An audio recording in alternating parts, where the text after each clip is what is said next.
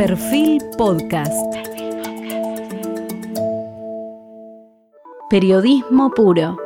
Jorge Fontevecchia, en entrevista con el ministro de Relaciones Exteriores de Brasil, Mauro Vieira. Bienvenidos. Hoy tenemos el privilegio de estar con el canciller de Brasil, Mauro Vieira, quien nos va a ayudar a entender los sucesos políticos, sociales de las últimas semanas en Brasil, el triunfo de Lula y las oportunidades que se generan para la Argentina.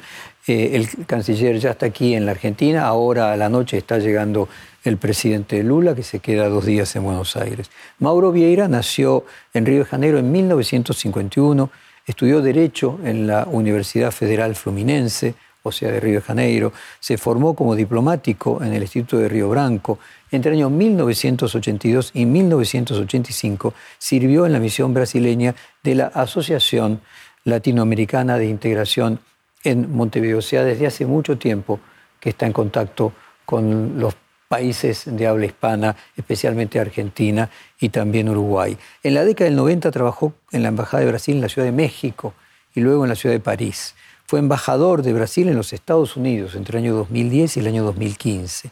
Antes embajador de Brasil en la Argentina entre el año 2004 y 2010. O sea, fue seis años embajador en la Argentina. Es algo que no es habitual. Los embajadores normalmente cumplen un periodo de tres a cuatro años. Fue ministro de Relaciones Exteriores de Brasil en el segundo gobierno de Dilma Rousseff entre el año 2015 y 2016 16 y Michel Temer, siendo presidente, aprobó su nombramiento para el cargo de representante parlamentario de Brasil en las Naciones Unidas. Jair Bolsonaro lo nombró embajador en Croacia, puesto que mantuvo hasta su actual nombramiento. Con más de 40 años de carrera diplomática, es considerado uno de los embajadores largamente más experimentados de Itamaraty, que es una de las cancillerías más prestigiosas del mundo. Con la victoria de Lula, el regreso eh, al, poder del Partido de los Trabajadores, se generan muchas expectativas de cambios en la política exterior brasileña. Luego de la destitución de Dilma Rousseff, la política exterior había dado un giro,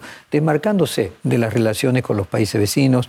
Y un ejemplo claro es el voto por la exclusión de Venezuela en el Mercosur, cerrar la embajada y los consulados, los seis consulados que tenía Brasil en Venezuela, que ahora Lula y el canciller aquí va a anunciar en este reportaje que ahora continúa que se están reabriendo. Su designación como canciller puede indicar cambios en el rumbo de la diplomacia brasileña. En lo particular, de hablar, tengo una relación de amistad con Mauro Vieira de los muchos años que él estuvo en la Argentina, lo que aparecerá mencionado varias veces a lo largo del reportaje. reportaje que hizo en portugués y que esta vez a diferencia del reportaje que hacemos en inglés, en francés o en italiano, no vamos a traducir oralmente con una locución, sino como el portugués es bastante más fácil de comprender con letras en español en la traducción tanto de mis preguntas en portugués como la respuesta de Mauro Viera. Vamos al reportaje.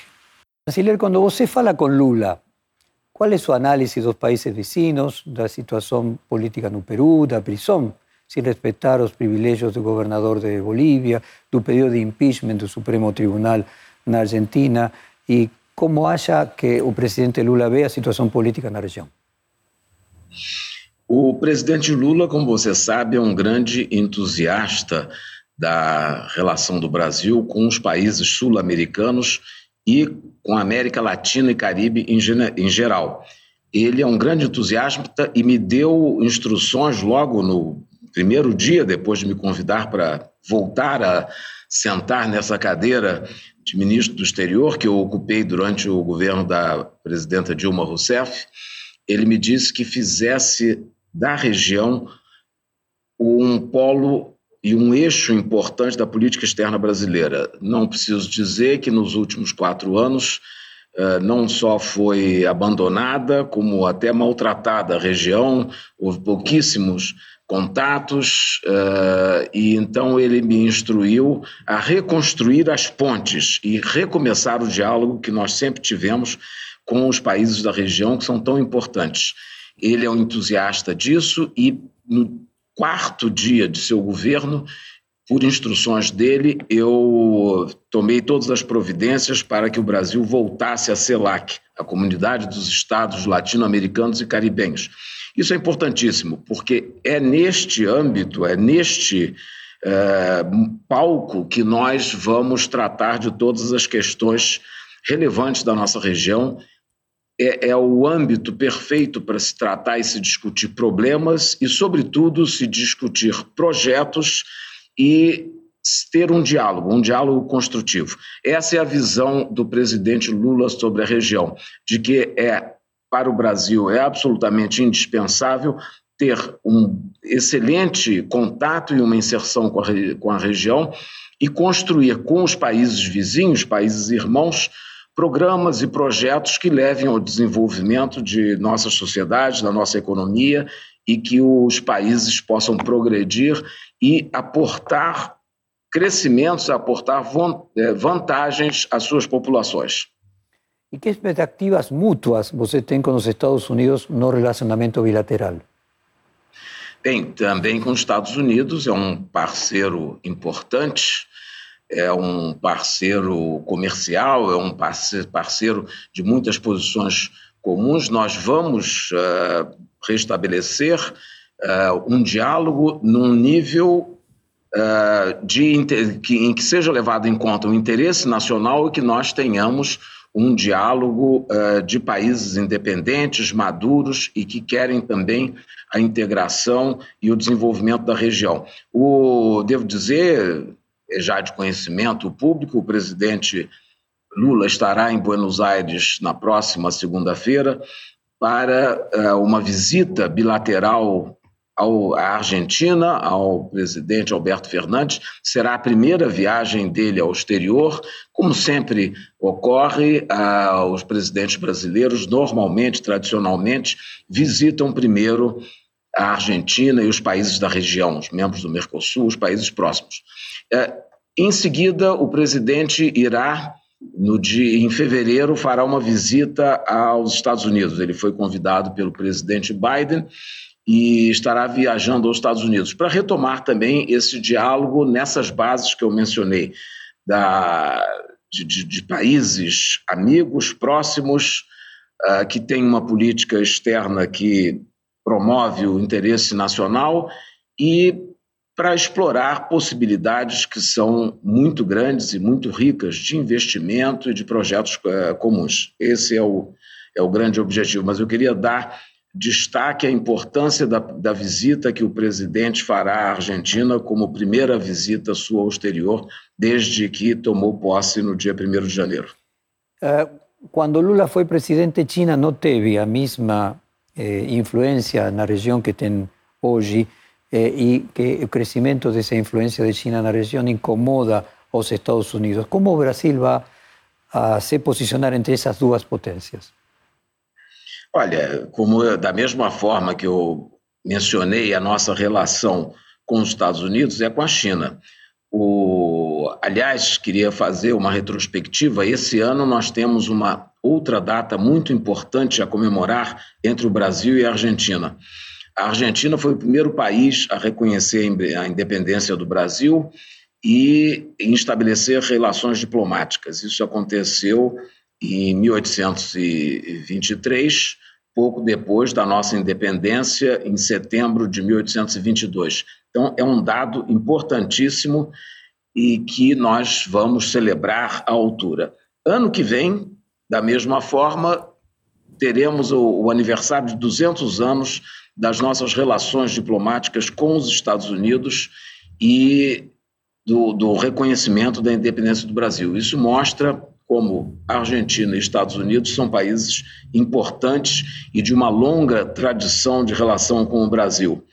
Os Estados Unidos foi, durante um século, o primeiro eh, parceiro comercial do Brasil, de 1910 a 2010, e a partir de 2010, mostrando um crescimento da participação da China no comércio mundial e a presença na América Latina e em outros continentes, passou a ser a China. Mas isso em nada é, compromete a nossa relação é, com os Estados Unidos, são dois grandes países, dois grandes atores, potências mundiais, com os quais nós temos interesses comuns a compartilhar. Nós temos, por exemplo, com a China, um programa espacial que data dos anos 80, que é muito importante para a construção de satélites de observação terrestre, e em muitas outras áreas. São países que têm interesses comuns e que estão trabalhando juntos há muito tempo. Eh, eu não sei se eh, você sabe, Mauro, mas também Brasil, naquela época, o Império Português, foi o primeiro país que reconheceu as Províncias Unidas do Rio de la Plata, pouco além do 25 de maio de 1810. Ou seja, Argentina foi o primeiro país reconhecido por Brasil e Brasil foi o primeiro país reconhecido por, por Argentina. Bom, bom, boa señal. Eh, este ano o Brasil se prepara para assumir duas presidências, o de Mercosul e o de G20, e em 2025 o do BRICS. O que significa eh, y facilita las presidencias de estos organismos para Brasil após el distanciamiento de la administración anterior das negociaciones comerciales con las distintas organizaciones mundiales. A primeira grande presidência será no segundo semestre desse ano, a do Mercosul, sucedendo a atual presidência, que é da Argentina. Uh, o Mercosul é um instrumento fundamental e indispensável da nossa relação com os países membros e com a região. É absolutamente fundamental, uh, é, é inexorável. Nós, o presidente Lula já disse inúmeras vezes que nós só seremos fortes e presentes no mundo com um Mercosul forte, que nos una não só no aspecto comercial, mas em todas as outras áreas. Depois teremos um, um grande desafio também, que é a presidência do, do G20. É uma operação de tamanho gigantesco. Eu agora, evidentemente, conheço o G20 desde a sua criação, mas sempre participei assessorando ministros eh, nas reuniões de ministros das Relações Exteriores. Dessa vez eu me dei conta de como o mecanismo cresceu, como se expandiu, são centenas de reuniões por ano, é uma grande responsabilidade, mas é uma responsabilidade que pode trazer é, um aspecto muito positivo, que é promover com um, com um bom projeto, com um, um bom moto, essa próxima presidência, que começará no próximo ano, e que seja uma voz eh, de um país que representa os países da região. E estamos juntos nesse grupo, com a Argentina também. Creio que poderemos levar uma visão específica do, da nossa região para essas discussões do G20. O G20 foi criado num momento de crise, de necessidade. Eu acho que é muito válida o, a sua criação, a sua inspiração, que persiste, sobreviveu até hoje, e acho que é um foro a mais de multilateralidade indispensável nesses momentos que vivemos. Mauro, o ministro de Economia, Fernando Haddad, anunciou em Davos a intención de Brasil de integrar la OCDE. ¿Cuáles son las expectativas y cuál es la visión de Itamaraty, la presidencia, y cuáles los próximos pasos a seguir respecto de ingressar na OCDE? A, OCDE é uma organização de meados dos anos 60 e que houve uma aproximação, já não foi do governo anterior, foi também do governo anterior, foi de dois governos atrás, uh, houve o início da aproximação. Devo dizer que o Brasil já participa de inúmeros fóruns da OCDE há muitos anos. Nos anos 90, o Brasil já participava do Comitê de Desenvolvimento da OCDE em várias comissões que são muito importantes e que permitiram avanços em determinadas, em muitas áreas. O, a OCDE apresentou um convite formal para o Brasil para ingressar no ano passado. Uh, esse assunto está sendo tratado, está sendo examinado internamente aqui no, no, Ministério das Relações Exteriores, pedi uma análise para saber as condições, quais são os requisitos e que vantagens trarão, e nós vamos em seguida ter reuniões internas com, de, com os demais órgãos do governo federal envolvidos na, na decisão. E depois continuaremos conversando com a OCDE. Eu tenho certeza que as vantagens uh, da OCDE serão levadas em conta e que o interesse nacional será o guia para a análise desse, desse convite, dessa oferta e de uma futura posição do governo. Mas ainda estamos no momento de, aqui, sobretudo internamente, eh, no Ministério das Relações Exteriores, de exame da situação. O governo de Jair Bolsonaro retirou a embaixada brasileira da Venezuela. ¿La embajada va a ser restaurada? ¿Hay negociaciones con Venezuela para voltar el abrir? Já começaram. Também foi outra medida tomada imediatamente. Mandamos um embaixador experimentado aqui da chancelaria brasileira a Caracas. Ele está lá há quase uma semana, já manteve vários contatos, já esteve com a chancelaria e com o chanceler venezuelano e foi tomar posse dos prédios brasileiros, da residência do, do embaixador do Brasil e da chancelaria e fazer uma avaliação da situação, ver quantos funcionários precisamos. A nossa intenção é já, já temos um representante diplomático encarregado de negócios, mas a nossa intenção, dentro de três meses, talvez um pouco mais, enviar um embaixador e vamos recomeçar, não imediatamente, mas dentro de talvez um mês, assim que a gente tenha pessoal, inclusive um staff lá para trabalhar, as atividades consulares. Só para informação da importância uh, da Venezuela na relação com o Brasil, nós temos quase 2 mil quilômetros de fronteiras entre o Brasil e a Venezuela, numa região muito delicada e frágil, que é a Amazônia, a floresta amazônica.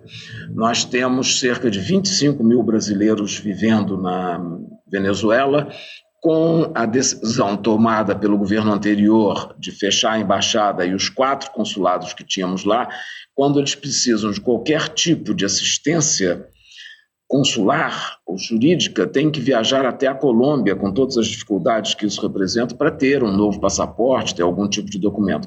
Então, nós temos que voltar para atender os brasileiros e temos que voltar pelo interesse nacional, porque a Venezuela é também um país. Uh, tem as maiores reservas mundiais de, de, petróleo, é um país importante na nossa região, um vizinho com o qual temos uma fronteira tão viva e delicada. Portanto, temos que voltar a conversar e já estamos. Já existe um encarregado de negócio do Brasil em Caracas.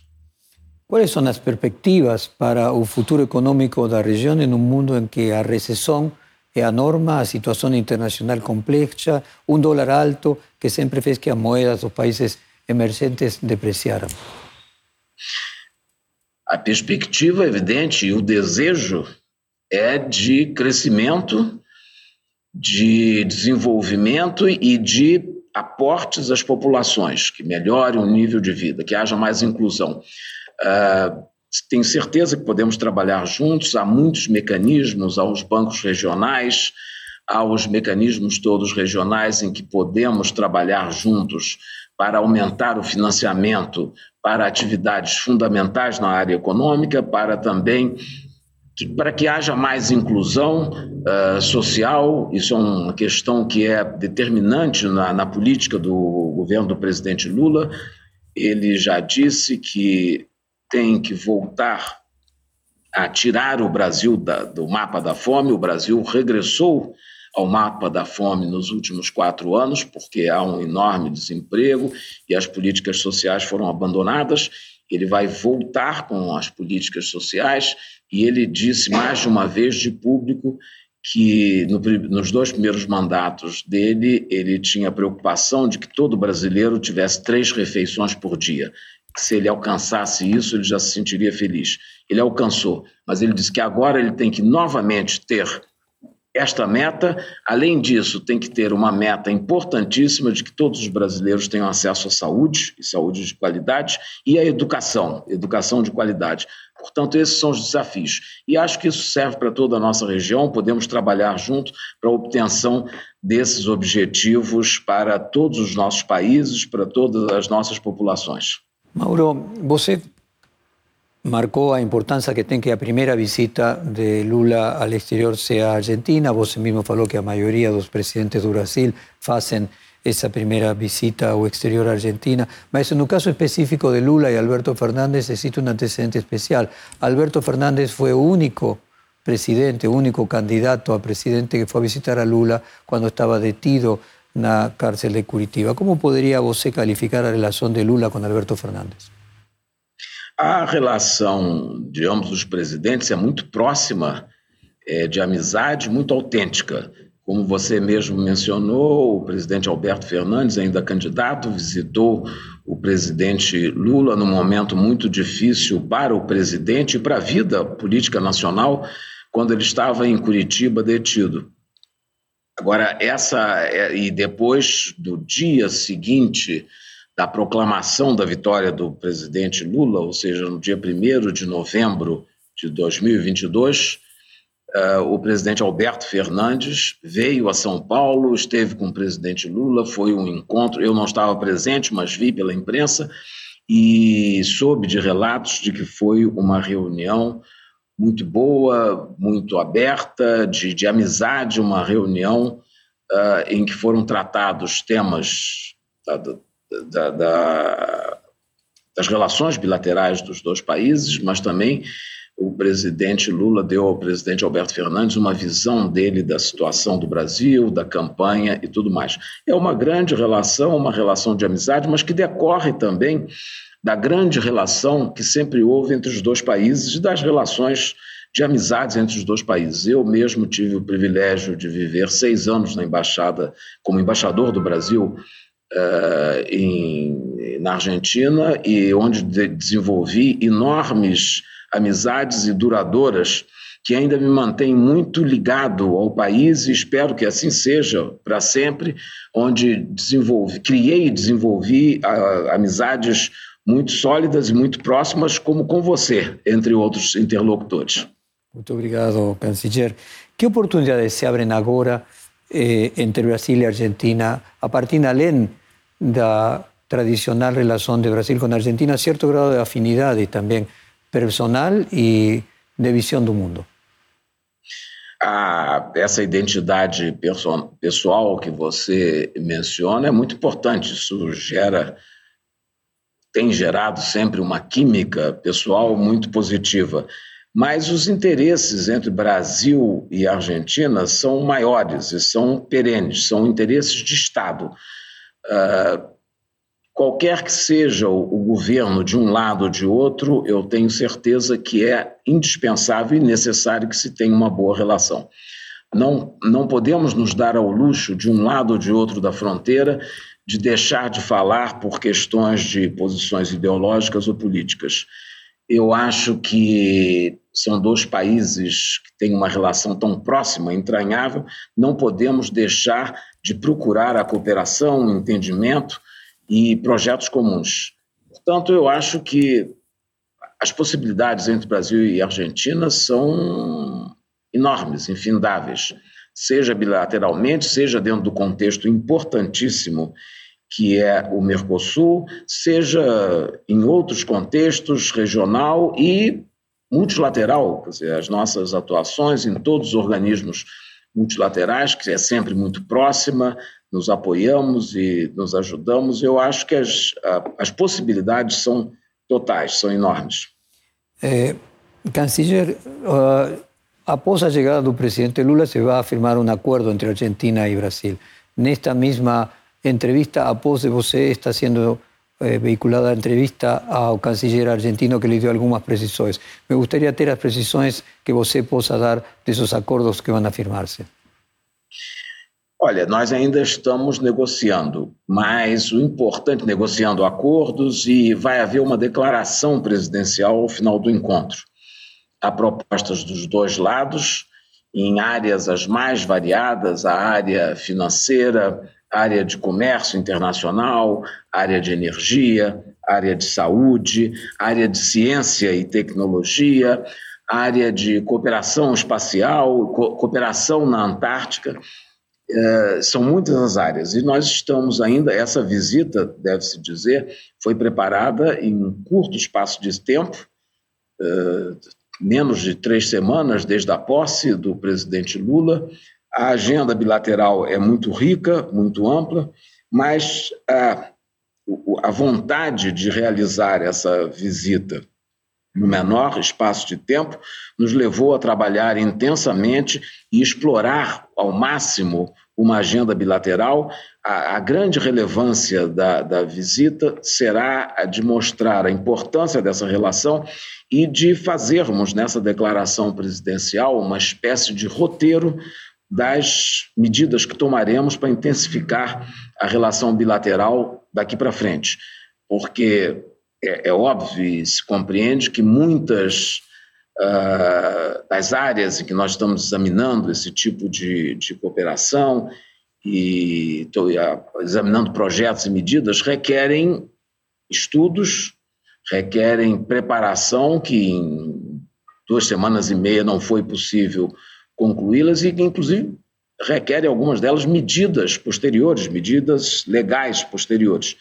Mas o, o, importante é que na nossa declaração vai haver um roteiro do que, que vamos fazer daqui para diante, já com anúncio de coisas concretas nessas áreas que eu mencionei. O senhor foi embaixador na Argentina seis anos. Seis anos é inabitual, não? Os embaixadores normalmente estão entre três e quatro anos. Ou seja, você namorou da Argentina e a Argentina também enamorou de, de você. Que é diferente o mundo e Argentina e Brasil que você encontra após uma década daquela, daqueles seis anos na Argentina? É um pouco mais de uma década, você está sendo generoso. É, duas décadas, porque eu cheguei em 2004 praticamente duas décadas da minha chegada. Eu, evidentemente, que há mudanças em todos os países, há uma evolução, mas eu acho que foi uma evolução muito positiva uh, em, em, termos de relação bilateral. Eu acho que todos nós nos uh, convencemos de que essa relação é profunda, é importantíssima e é muito relevante para o futuro dos dois países. E é curioso porque eu sou diplomata de carreira, tive, tenho muitos anos de carreira, estive em muitos postos, uh, mas devo dizer que na Argentina é o país em que deixei o maior número de amigos, em vários países que eu passei, deixei conhecidos. Na Argentina deixei um grande número de amigos, admiro enormemente a Argentina eh, como país, como sociedade, como cultura. É, é um privilégio para um brasileiro viver na Argentina e para um diplomata, e sobretudo um embaixador, é um privilégio maior ainda.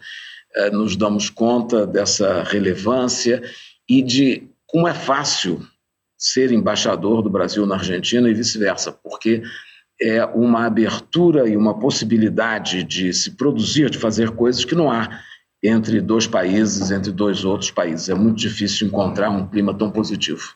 Mauro, mas você está igual, assim que, porém, não foram duas décadas. Você foi embora no ano 2010, né? seriam 12 anos de que foi embora, não? Exatamente, é. Aí são seus olhos de bom amigo, uh, os, as diferenças são visíveis, mas o entusiasmo pela profissão, pela nossa relação é o mesmo. Mas é verdade, são, eu parti de Buenos Aires há 12 anos. Tive a sorte de voltar algumas vezes. Agora, há muitos anos, a última vez que, esteve, que estive em Buenos Aires foi em 2016, ainda como ministro no governo da presidente Dilma. Depois não tive mais ocasião. Estou muito feliz de estar proximamente em Buenos Aires. Continuando com a visita do presidente Lula, após Buenos Aires, vai para Uruguai. Uruguai va a ser recibido obviamente por el presidente Luis Lacalle Pou, que él gustaría de hacer un libre acuerdo de comercio con China, colocando un Mercosur en riesgo. ¿Cuál es la avaliación que el señor hace de cómo podría evolucionar la relación de Uruguay con el resto del Mercosur? Olha, é, é, verdade, o presidente vai fazer uma visita é, ao Uruguai, uma visita um pouco mais rápida, mas ele está indo também num gesto político, a convite do presidente Lacage Pou, para conversar sobre, justamente sobre o futuro e sobre as perspectivas. Uh, nós não temos dúvidas de que o Uruguai também é um membro convencido da necessidade do Mercosul, que é um espaço importante juntos os quatro países uh, tem no, no, Mercosul uma plataforma de inserção internacional que não teríamos separadamente, nenhum de nós, e tenho certeza de que uh, essa conversa vai ser produtiva para se marcar também um roteiro para o Uruguai. É, todos os países têm necessidades, têm momentos em que precisam uh, de, de, de adotar algumas medidas, mas todas as medidas estão previstas no Tratado de Montevidéu, a começar pelo seu artigo 1 em que estabelece a, a tarifa externa comum e o funcionamento do mecanismo. Daí para diante, eh, são questões políticas conversar, ver o que, que é necessário para cada um, e todos nós necessitamos, em determinados momentos, de, de algum tipo de adaptação é, ao, ao ritmo da integração.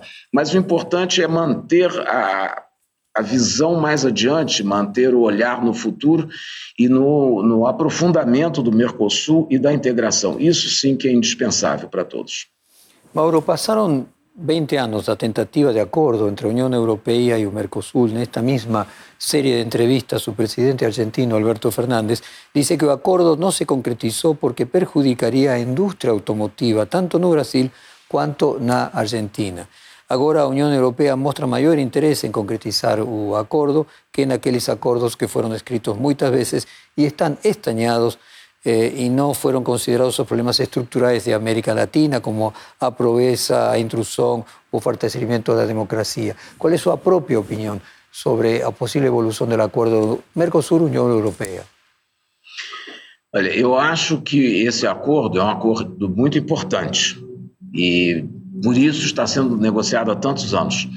Eh, eu me lembro quando eu fui ministro da outra vez, em 2015 e 2016, quantas vezes viajei em companhia do meu colega, uh, o então ministro e senador Armando Monteiro, ministro da Indústria e Comércio, à Argentina, ao Uruguai, ao Paraguai, para trabalharmos na oferta comum do Mercosul. Conseguimos terminar e consolidar uma oferta que, na época, uh, chegava a 94% do universo tarifário.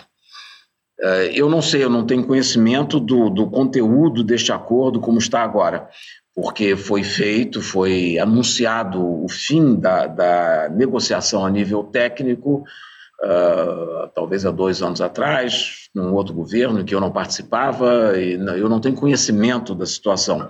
Nós estamos avaliando internamente com todos os órgãos diretamente envolvidos, como eu comentei, uh, o Ministério da Indústria e Comércio e outros, outras áreas do governo que têm o Ministério da Agricultura e tantos outros ministérios que podem estar envolvidos, outras agências, como o Banco Central e, e outras, para avaliar a situação. Eu não conheço os detalhes.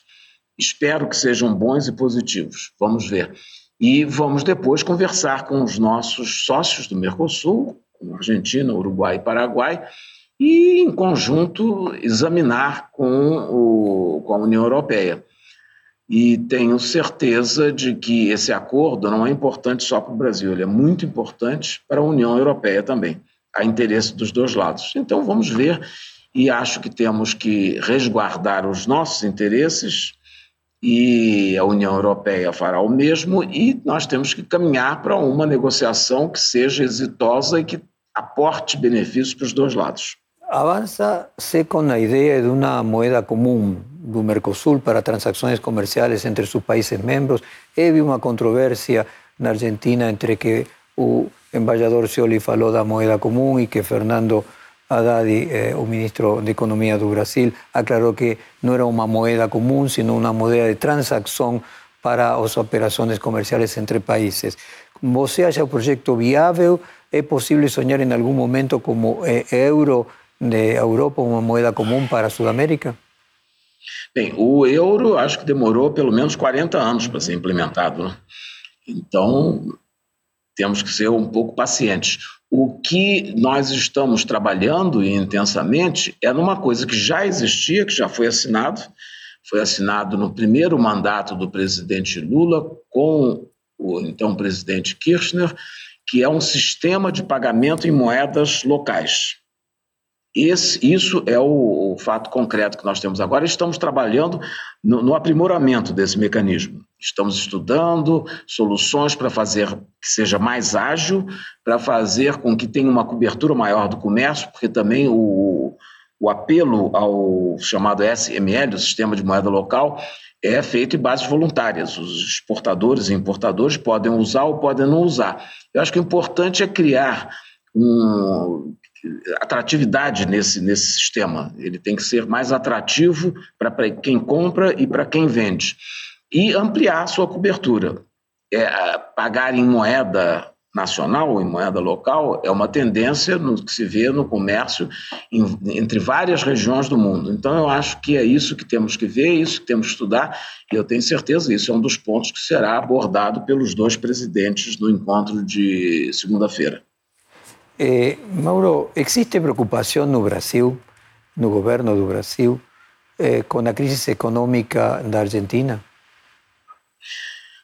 Eu já, já disse da importância da relação é, bilateral, nós temos absoluta certeza e confiança no governo do presidente Alberto Fernandes, que administra a economia como todas as outras áreas, e o nosso interesse é aprofundar a nossa re, re, relação bilateral. Quanto maior essa relação, acho que maiores é, benefícios serão aportados para os dois países e tenho certeza que a Argentina é uma, é uma economia vibrante, importante e que tem todas as perspectivas para crescer e conosco construir um Mercosul mais forte. Com a assunção de Lula no Brasil, Petro na Colômbia, Boric no Chile, Arce no Bolívia, e poderíamos continuar antes, previamente, AMLO em México e Alberto Fernández na Argentina, ¿Vos encuentra alguna semejanza en lo que se nomea normalmente a onda rosa que ocurre en la región de la última década de una nova, un nuevo ciclo de gobiernos eh, progressistas na região? Sim, é uma coincidência. São todos governos em países grandes, importantes, uh, que têm uma convergência. Todos são de uma orientação que coincide em muitas áreas. Eu acho que isso só ajuda, isso é muito bom. É, não é indispensável, porque as relações nossas são importantes e relevantes com todos os nossos vizinhos. Nós temos dez vizinhos com fronteira direta, imediata na região. Evidentemente que governos de uma extração política semelhante ajuda, mas não é determinante, porque a relação é mais importante e nós temos que, além temos que depois, uh, mais adiante do que a simples coincidência de partidos políticos de mesma orientação. Elas são tão importantes que fazem com que as conversas e as negociações e os entendimentos se realizem independentemente da, da ideologia ou do partido que esteja no governo. São, são, são negociações, são, são relações de Estado, não são partidárias estão mais adiante do que isso. E, no nosso caso específico, é uma obrigação constitucional.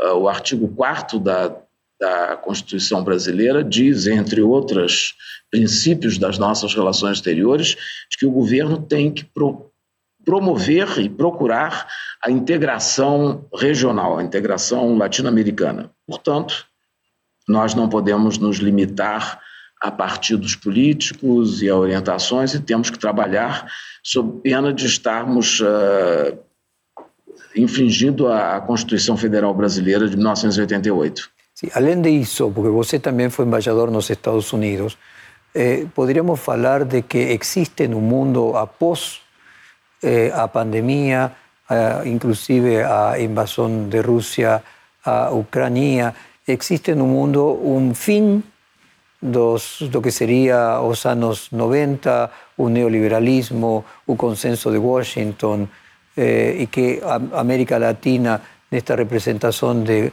mayoría de gobiernos progresistas, o que está representando ese espíritu da época, como falaria Hegel?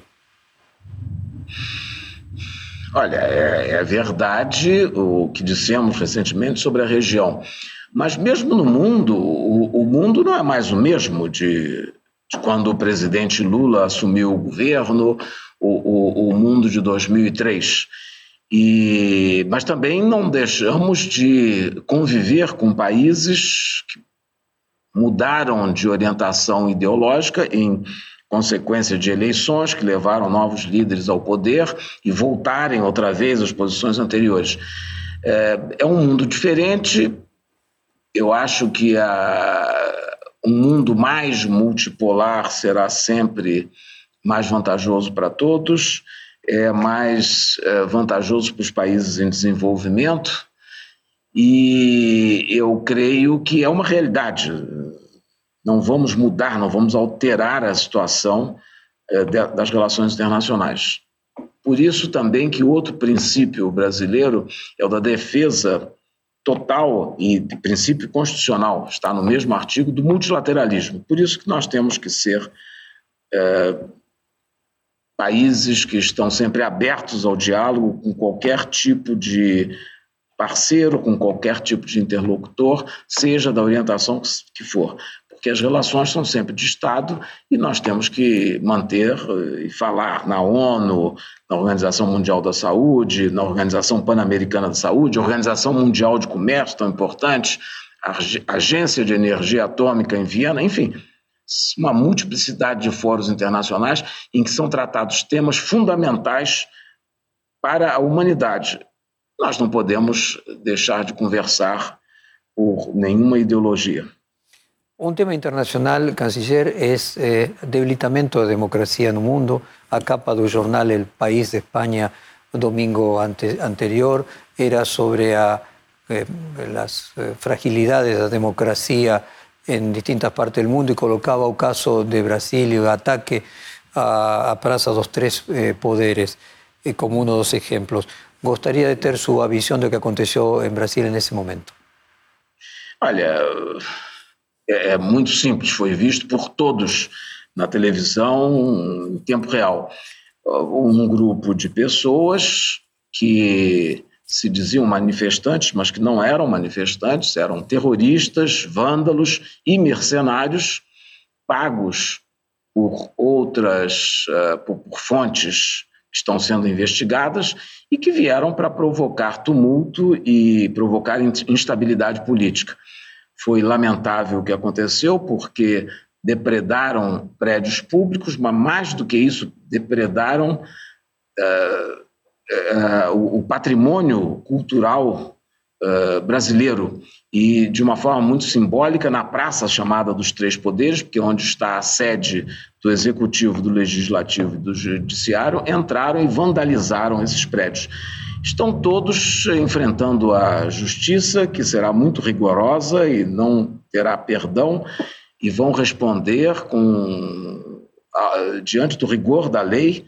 Uh, há uma um, enorme investigação sendo feita pelas agências uh, do governo e sendo conduzida pelo Supremo Tribunal Federal e esperamos a sua conclusão em breve. Foram detidas mil e 200 ou mais pessoas naquele domingo, alguns foram liberados depois de prestar depoimento, os que foram identificados como responsáveis ou atuantes mais fortes estão detidos e vão continuar detidos e vão enfrentar o julgamento. Enfim, foi um ataque, sim, à democracia, mas o governo resistiu muito rapidamente e, e agiu e recuperou os espaços e agora estamos uh, recuperando também a memória nesses espaços. Eu ontem estive visitando a presidenta do Supremo Tribunal Federal, a ministra Rosa Weber, que me relatou o estado em que ficou a parte pública, a parte mais aberta do, da, da Suprema Corte. Enfim, mas estamos. E, Agora, dia 1 de fevereiro é a reabertura do ano judiciário, estará tudo refeito, tudo reposto, continuará sim até o final a investigação para punir todos os responsáveis. Agora temos uma oportunidade no Brasil, a partir deste triste episódio de união nacional, ou seja, eu vi muitos governadores eh, do, da aliança que integrou a candidatura do presidente Bolsonaro e a Lula falando, todos os governadores são meus governadores. Não uma grande oportunidade na desgraça para o Brasil de superar a polarização? Bom, esse ato de vandalismo, de terrorismo e antidemocrático, sobretudo, uh, realmente produziu um apoio geral ao presidente. No dia seguinte, todos os 27 governadores, independente da distância, e alguns estão a muitas horas de Brasília, vieram hipotecar o apoio, da mesma forma que houve grande apoio internacional ao presidente Lula. E eu acho que também houve pesquisas de opinião pública que mostraram que uma parcela gigantesca da população se opôs e repudiou esses atos de violência, de, de, de terrorismo e de vandalismo, o que mostra que também esse tipo de atitude serve para que muita gente se conscientize da necessidade de manter a, a democracia, de defendê-la, mesmo entre os que não votaram no presidente Lula. E ele foi eleito para ser presidente de todos os brasileiros, não só de quem votou nele. Ele já repetiu isso infinitamente, nem era necessário, porque é o óbvio. Canciller, a última pergunta. Eh, en Brasilia, a Praça dos Tres Poderes, el judiciario, el legislativo y eh, el poder ejecutivo, tem un cuarto, un cuarto predio muy importante, que es casualmente o de la Cancillería de Itamaraty, como si fuese un cuarto poder, casi como nos falamos do jornalismo, un cuarto poder. Y Brasil tem a particularidade de que a orden más importante que Brasil concede, así como en Argentina es un libertador al general San Martín, no caso de Brasil é un ex-canciller, ao, ao barón de, de Río Branco, que ele obteve, acho que 10% do território do Brasil em negociações internacionais com organismos internacionais. Que sente o senhor de voltar a ser canciller desse país eh, tão distinto daquele que foi? Bem, em primeiro lugar, tenho que dizer que é uma grande honra. Eu fiquei muito honrado e surpreso quando o presidente Lula me chamou, porque não é sempre que a gente tem duas oportunidades de fazer a mesma coisa. Eu fui chanceler da presidente Dilma, a, a, gestão dela, o mandato dela e a minha gestão aqui foram interrompidas abruptamente e eu deixei de realizar várias coisas que estavam programadas. Eu fico muito contente que agora, uh, com o governo do presidente Lula, com esse mandato de quatro anos que se inicia, eu tenha a oportunidade de voltar e de completar algumas das missões que, a, que eu me havia proposto, mas que não pude concluí-las, muitas concluí, mas outras não, e, sobretudo, as novas missões de um Brasil novo, um Brasil diferente, é, da, daquela ocasião. Eu assumi há oito anos atrás, exatamente, e agora o Brasil e o mundo passaram por modificações, por diferenças. Eu tenho certeza que muitas coisas e muitas posições terão que ser é, adaptadas. Mas, para mim, pessoalmente, sendo um diplomata de carreira, eu nunca trabalhei em outra coisa a não ser no Ministério das Relações Exteriores, onde ingressei aos 20 anos de idade. Portanto, é uma longa permanência, é um longo período, como você pode ver. E uma grande honra, sem dúvida nenhuma. E acho que, sobretudo com a, a tradição tão grande do Barão do Rio Branco, que foi um homem que fez uma contribuição né, indescritível para, para o Brasil, para a formação do Estado brasileiro, um nobre que tinha um título de barão de nobreza, filho também de outro nobre que teve no, durante o Império uh, posições importantes, inclusive de primeiro-ministro. Agora, um nobre que serviu durante dez anos como chanceler do Brasil na República, que também mostra um pouco dessa do, do, que é a sociedade brasileira, que é uma sociedade muito diversa, muito rica, com contribuições de diferentes países, de diferentes raças, uma formação geográfica e cultural muito diversa e muito interessante, muito rica. Eu acho que isso é a grande vantagem, é, o, é o grande, é a grande característica do Brasil e a grande uh, contribuição que o Brasil pode fazer para o mundo, que é dessa, dessa sociedade tão diversa e que nós queremos, e o governo do presidente Lula quer que seja cada vez mais inclusiva e com mais progresso. Então, é isso que eu poderia dizer e é isso que eu sinto no momento de voltar a ocupar essa cadeira. Canciller Mauro Vieira, muito obrigado por este tempo para nós. Eh, parabéns a Brasil por a recuperação democrática, um melhor sucesso para o senhor e a gente se vê aqui logo. Muito obrigado. Muito obrigado.